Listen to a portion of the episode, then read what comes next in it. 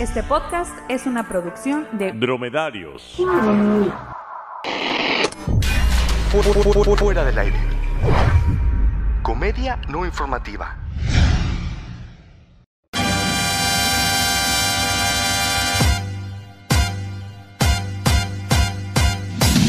Bienvenidos a Fuera del Aire. Yo soy Jorge Márquez. y yo Guillermo Sandoval. Estamos en septiembre, mes de la patria.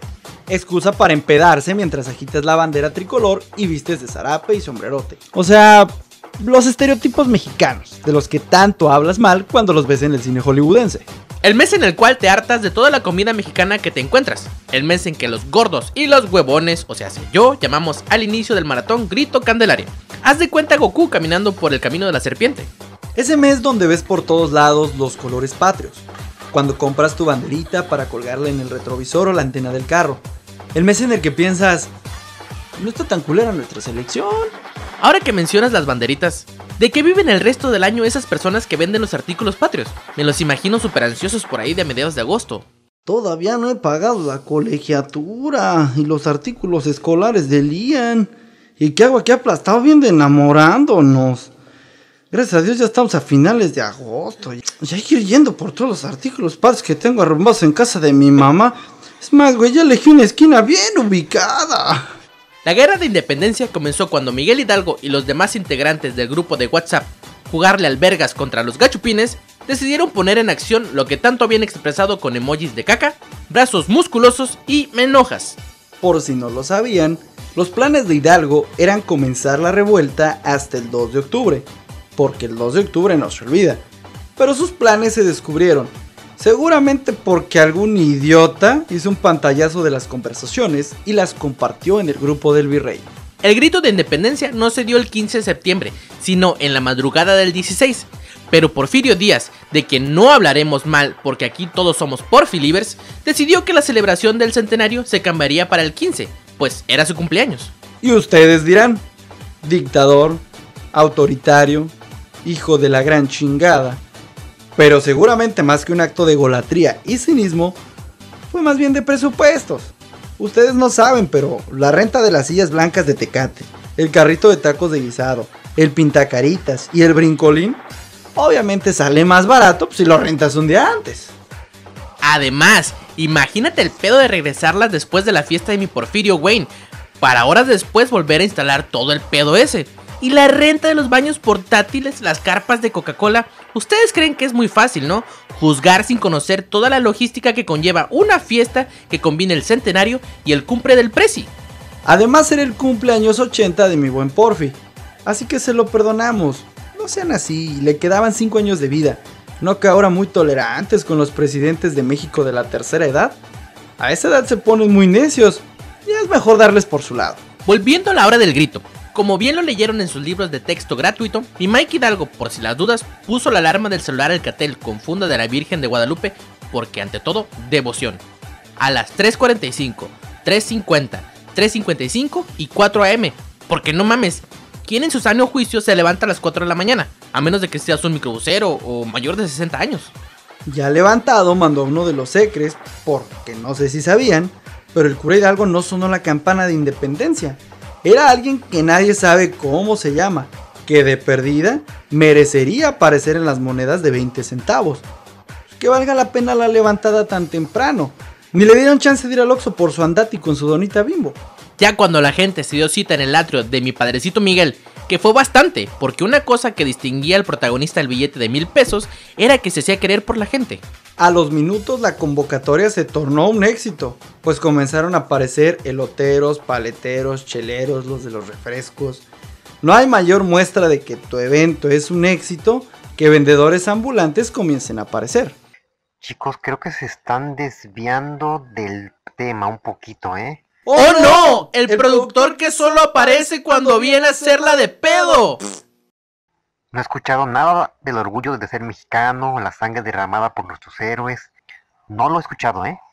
Esto es para poner en contexto a nuestra audiencia, que conozcan todo por lo que pasaron nuestros libertadores, para que cada vez que comas arroz con huevo en vez de paella, cada vez que pidas una torta de tamal en lugar de una tortilla española digas, por esto pelearon los insurgentes, Por esto murió fusilado mi siervo de la nación.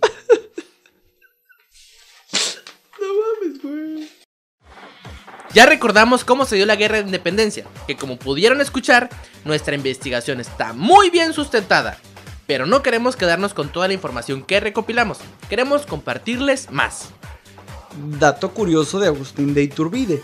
Es el único caudillo cuyos restos no están en la columna del Ángel de la Independencia.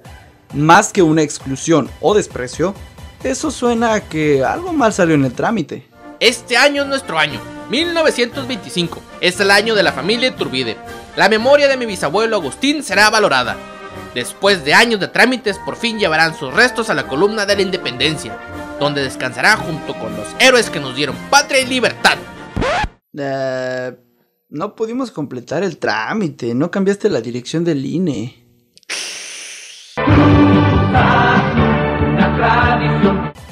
Uno de los grandes mitos de la guerra de independencia es si el Pípila realmente existió, ya que no hay documentos que prueben su participación en la toma de la alóndiga de Granaditas, o como le decíamos en la primaria, la albóndiga de Granaditas. Lo que primero nos hace dudar es el apodo del protagonista. No suena muy gallardo, más bien parece eh, apodo de cantante ranchero. ¡Échale mi Pípila! Si estuviéramos hablando de un Brian o un Kevin, chance y sí. Cuando oyes un ¡Ahí viene el Brian! Es porque habrá madrazos y allanamiento de morada. Otro dato curioso es el nombre completo del cura Hidalgo. Miguel Gregorio Antonio Ignacio Hidalgo y Costilla y Gallaga Mondarte Villaseñor. Debió haber pedos muy cabrones con Facebook para registrar ese nombre. De por sí, hay quienes se la prolongan con su nombre en Facebook. Incluyen segundos nombres, apellidos, grado académico, apodo, apellido del marido, hasta el CURP. Ese debe ser el nombre más largo que he escuchado jamás. Eh, un momento. Acaba de llegar un cuervo con un mensaje a la cabina de fuera del aire. Bitch, please. Atentamente, Daenerys Targaryen. No sé si sabían, pero José María Morelos se volvió sacerdote a la edad de 24 años con tal de recibir una herencia por parte de su bisabuelo Pedro Pérez Pavón y a un monaguillo. El mirreinismo existe desde tiempos de la colonia. Ya sabía que ese paliacate lo acercaba más a Sergio Mayer en Garibaldi que a un caudillo de la patria. Queremos hacer una mención especial para los niños héroes que los chairos llaman ni tan niños y ni tan héroes. Nos concentraremos en Juan Escutia, que cada 13 de septiembre internet se llena de memes de él, que el mundo es de los aventados, y la madre. Nomás no se les ocurra crear el Juan Escutia Challenge. Más que acto de valor, en Fuera del Aire creemos que Juan Escutia intentó inventar, sin éxito, el primer bungee inalámbrico o Bluetooth. No murió por valiente, ni por pendejo, murió por la ciencia. Ha llegado el momento de despedirnos. Ojalá hayan comido mucho pozole. Ya ven que ahora puedes comer todo el pozole que quieras, pues el IMSS la considera pues un alimento saludable. Compatriotas míos, no arruinen esto poniéndole mayonesa o metiéndolo en un bolillo. No sean así. Otra vez el bolillo y queremos dedicar este mes de la independencia a los que tienen 30 años y todavía viven con sus padres. A los que siguen en ese trabajo horrible que los hace sufrir. A los que no pueden vivir sin chiles jalapeños. A los que no pueden salir de casa sin su celular.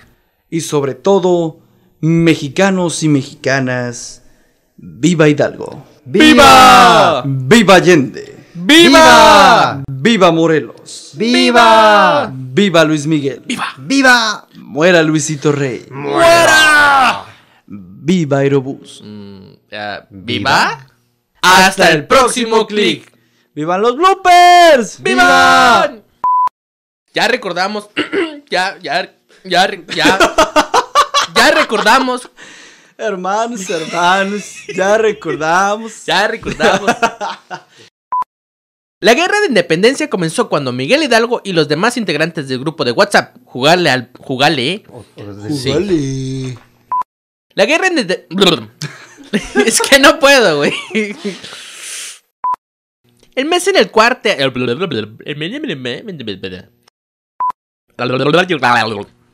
aguacate con mayonesa y bolillo. Sigue con lo de los bolillos, cabrones, ya párenle.